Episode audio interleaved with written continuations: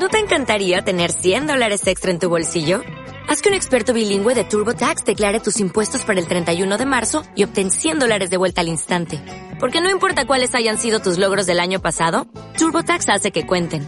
Obtén 100 dólares de vuelta y tus impuestos con 100% de precisión. Solo con Intuit TurboTax. Debes declarar para el 31 de marzo. Crédito solo aplicable al costo de la presentación federal con TurboTax Full Service. Oferta sujeta a cambios o cancelación en cualquier momento. Seguimos en Salud en Guadix, seguimos en nuestro Hoy por Hoy con esta sección dedicada al mundo de la salud y que realizamos en colaboración con el Hospital de Alta Resolución de Guadix.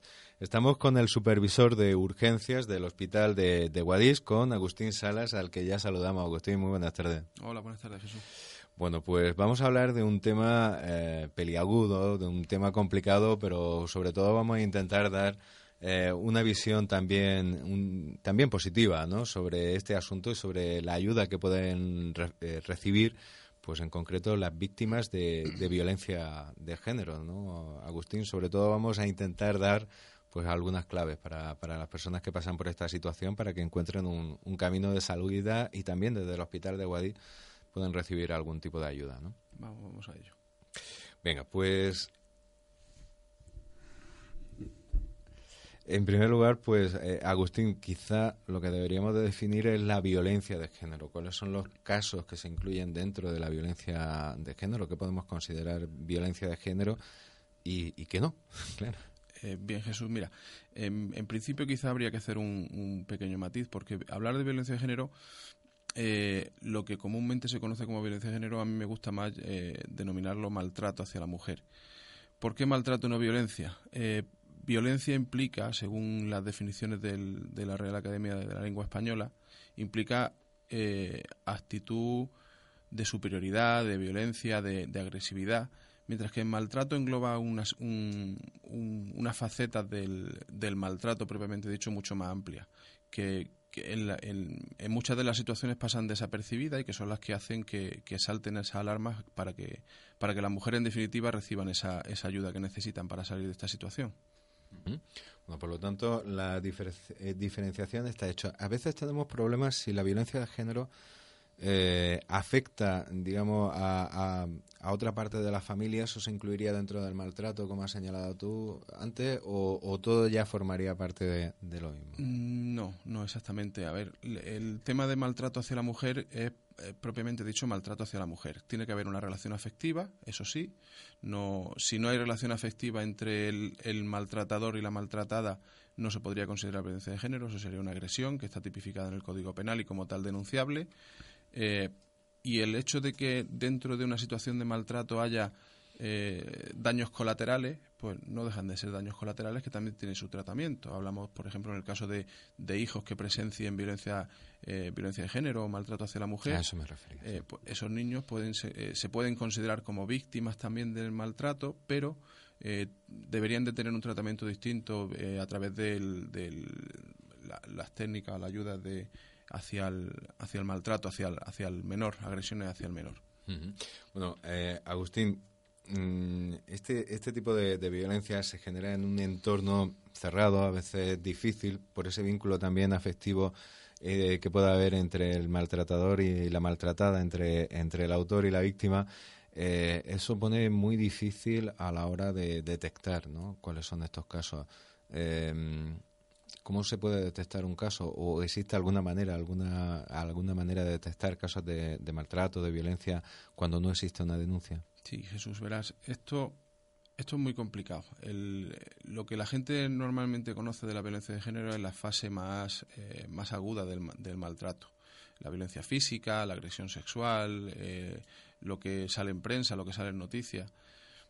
El maltrato esas son sus fases más, digamos, más drásticas, más dramáticas, lo que, lo que hacen que el maltrato hacia la mujer sea un problema de salud pública. Eh, pero esas son las fases finales. una relación de maltrato está basada fundamentalmente en una relación de desigualdad entre, desde el hombre hacia la mujer. Y eh, una relación de desigualdad que nace desde la propia desigualdad que el hombre percibe hacia, con un sentimiento de superioridad hacia la mujer y que en, unas primeras fases pasa por un lo que llamamos fase de cortejo, en la que el hombre se encarga de asegurarle a la mujer un, bienestar falso, por otro lado, la mujer vive una situación de, de, amor perpetuo, de amor, eh, el amor romántico, el mito del amor romántico que llamamos en, en, formación de violencia de género. Y, todo eso pasa por, por, por una fase íntima que, que, la pareja padece y sufre en, en la intimidad de su casa.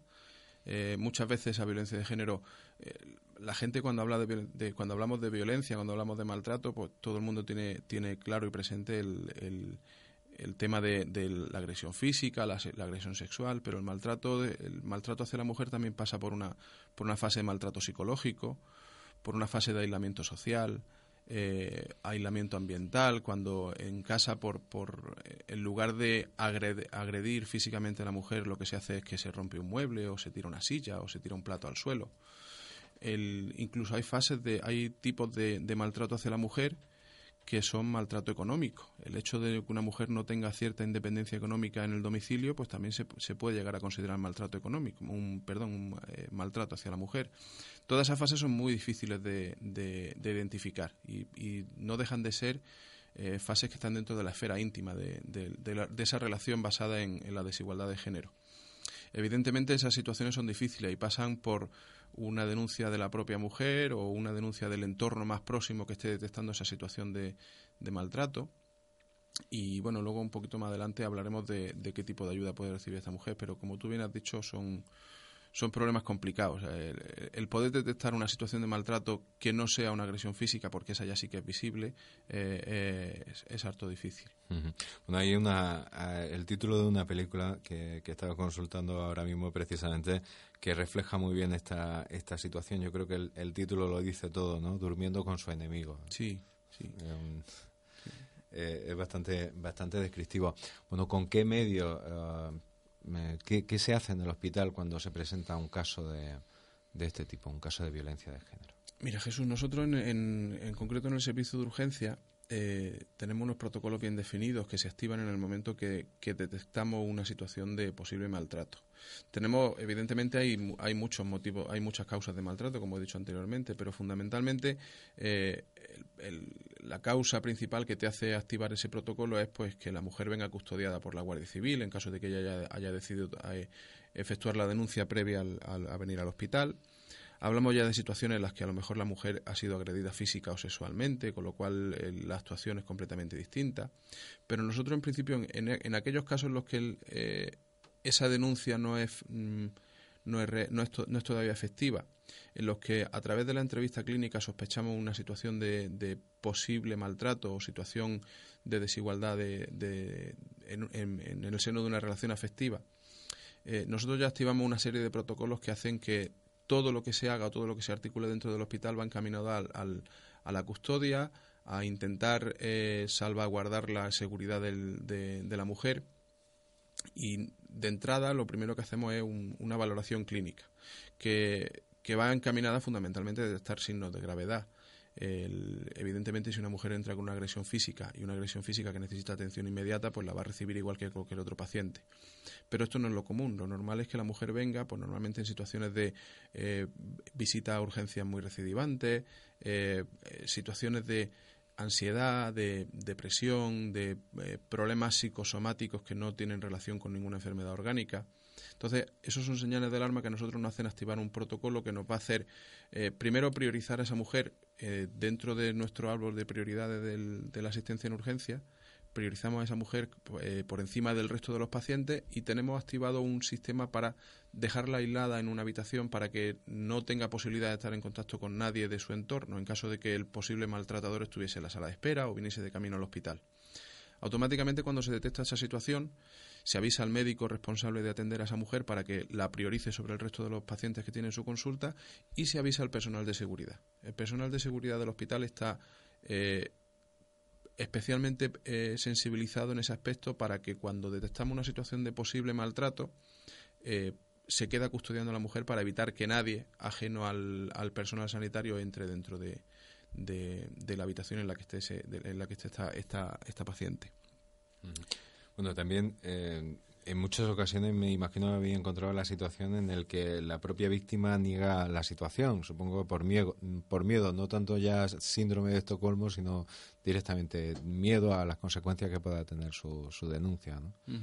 Un poco también era, es lo que te refieres, ¿no? También ese, aislamiento, ¿no? Claro, ese, es el, problema principal que tenemos en las situaciones de maltrato. Si no hay una decisión firme por parte de la mujer de denunciar a, su pareja, eh, bueno, pues nosotros tenemos limitaciones mm, que yo las considero relativas, porque nosotros como profesionales sanitarios, si confirmamos y sospechamos fehacientemente que hay una situación de maltrato, tenemos la obligación de poder denunciar al maltratador pero sí que es cierto que esa denuncia pasa primero por, por buscar el consentimiento de la, de, la mujer para, para, que sea consciente de que somos nosotros los que vamos a efectuar la denuncia de oficio. Y, y desde luego las situaciones, estas situaciones de maltrato son, eh, son difíciles de, de, identificar, porque aunque la sospeche, aunque tengas casi casi seguro que hay una situación de maltrato en el seno de una familia, eh, dar ese paso implica, tiene muchas connotaciones eh, de, cara a la esfera de la seguridad de la mujer. El, el hecho de que una, de una mujer denuncie a su pareja por, por maltrato, bueno, pues evidentemente eh, a posteriori va a haber un juicio rápido, el, maltratador va a ser aislado de la pareja, va a estar eh, a custodia de la Guardia Civil durante un tiempo y después eh, un juez tendrá que dictaminar si existe o no existe situación de maltrato hacia la mujer o de violencia de género. Eso muchas veces hace que la mujer tenga miedo a, esa propia denuncia, porque luego a lo mejor todo el argumento que tiene para, para su historia de maltrato delante de un juez, delante del maltratador se desmonta y el miedo a, volver a encontrarse cara con cara al, maltratador pues hace que, la mujer se coarte a la hora de, realizar la denuncia.